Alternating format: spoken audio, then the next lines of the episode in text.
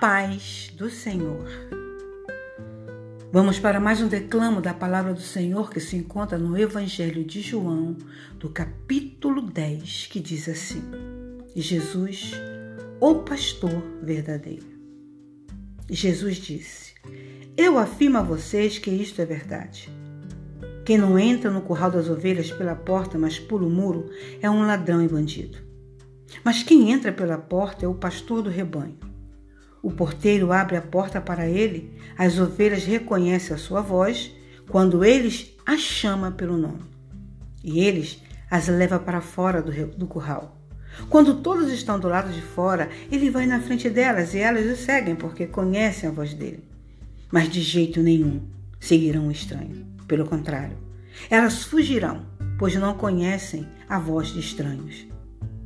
Jesus fez esta comparação, mas ninguém entendeu o que ele queria dizer. Jesus, a porta.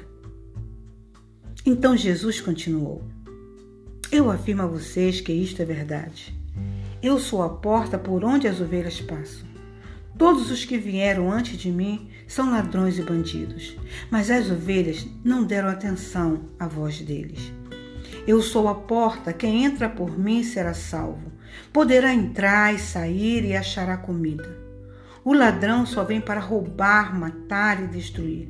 Mas eu vim para que as ovelhas tenham vida, a vida completa. Jesus, o bom pastor. Eu sou o bom pastor. Dá o bom pastor dar a vida pelas ovelhas. Um empregado trabalha somente por dinheiro e não é pastor, e as ovelhas não são dele. Por isso, quando vê um lobo chegando, ele abandona as ovelhas e foge. Então o lobo ataca e espalha as ovelhas. O empregado foge porque trabalha somente por dinheiro e não se importa com as ovelhas. Eu sou o bom pastor. Assim como o Pai me conhece e eu conheço o Pai, assim também conheço as minhas ovelhas e elas me conhecem e estou pronto para morrer por elas. Tenho outras ovelhas que não estão neste curral. Eu preciso trazer essas também. E elas ouvirão a minha voz, então elas se tornarão um só rebanho com um só pastor. O Pai me ama porque eu dou a minha vida para recebê-la outra vez. Ninguém tira a minha vida de mim, mas eu a dou por minha própria vontade. Tenho o direito de dá-la e de tornar a recebê-la, pois isso o que o meu pai me mandou fazer. Quando ouviu isto, o povo se dividiu outra vez. Muitos diziam: Ele está dominado por um demônio, está louco.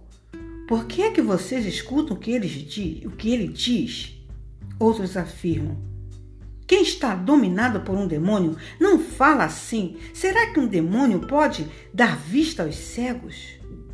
O povo rejeita Jesus. Era inverno e em Jerusalém estavam comemorando a festa da dedicação. Jesus estava andando pelo pátio do templo, perto da entrada, chamada Alpendre de Salomão. Então o povo se ajuntou em volta dele e perguntou: Até quando você vai nos deixar na dúvida? Diga com franqueza você é ou não é o Messias? E Jesus respondeu. Vamos dar continuação.